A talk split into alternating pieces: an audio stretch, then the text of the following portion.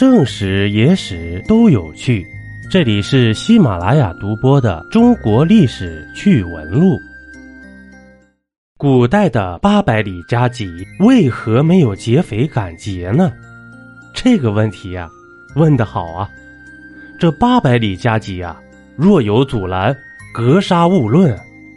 其实啊，劫匪也不是个傻憨憨呐，知道目的和目的的区别。而且，为了打劫一封信，付出的代价却是直接团灭。只要不缺心眼儿，都不会干这种蠢事的。如果咱详细点说呀，无非就两点原因：一呀，是信使黄袍加身，或者呀，这腰间别着一面黄色的旗子。在封建王朝，黄色是皇家专属色，但凡敢阻拦的，就是和朝廷对着干的。满门抄斩，马上给安排上。二是啊，土匪清楚自己的业务范围啊，他们就是为了钱才打家劫舍的。信使又没啥油水，而且这土匪的配置也不行。你想啊，十一路和四驱哪个快呀？根本就追不上信使的速度与激情啊！那八百里加急究竟有多快呢？咱们以唐朝官方规定的为例啊。快马需要一天行一百八十里，最快的呢日行五百里。这安禄山啊，在范阳起兵叛乱六天以后，相隔三千里的唐玄宗才知道这个消息，所以啊，也并没有大家想象的那么快。毕竟啊，吃草不如喝点酒五上头啊。在《新唐书》中记载了这样一件事：杨贵妃是荔枝。碧玉生智之，乃至其传送。就是说呀，这杨贵妃好吃荔枝，每次想吃新鲜的呢，就派快马呀传送。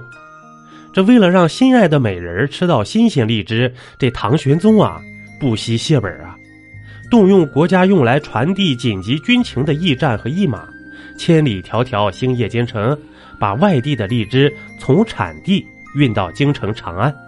这一骑红尘妃子笑，无人知是荔枝来呀。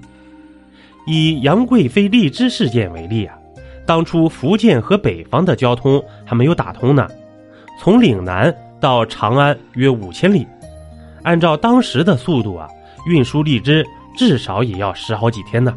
这荔枝运到长安，恐怕早就生根发芽了。这唐玄宗呢，为了讨杨贵妃的欢心。开辟了一条专供荔枝运输的驿道，也就是荔枝古道，把路程呢缩短到两千多里，但时间啊还是有点长，无法保证荔枝的新鲜程度。为了解决这个问题，这官员们可谓是想尽了一切办法，有的呢把荔枝密封在竹筒里，有的呢直接连树还一起运送。这同时，路上每二十里设置一座驿站，一旦到站啊，换人换马，就这样不眠不休的跑。为此啊，几十匹良马，数万人彻夜奔走，才能按时把荔枝送到长安啊。那您猜，如果在这个过程中有哪个不长眼的憨憨打劫了这一批荔枝，他会怎么样呢？嘿 嘿，如此大的一项工程啊！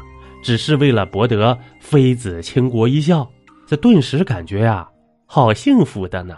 一杯故事，一口酒，这里是历史绞肉机，我是金刚经。本集播完，感谢收听订阅，咱们下集呀，不见不散。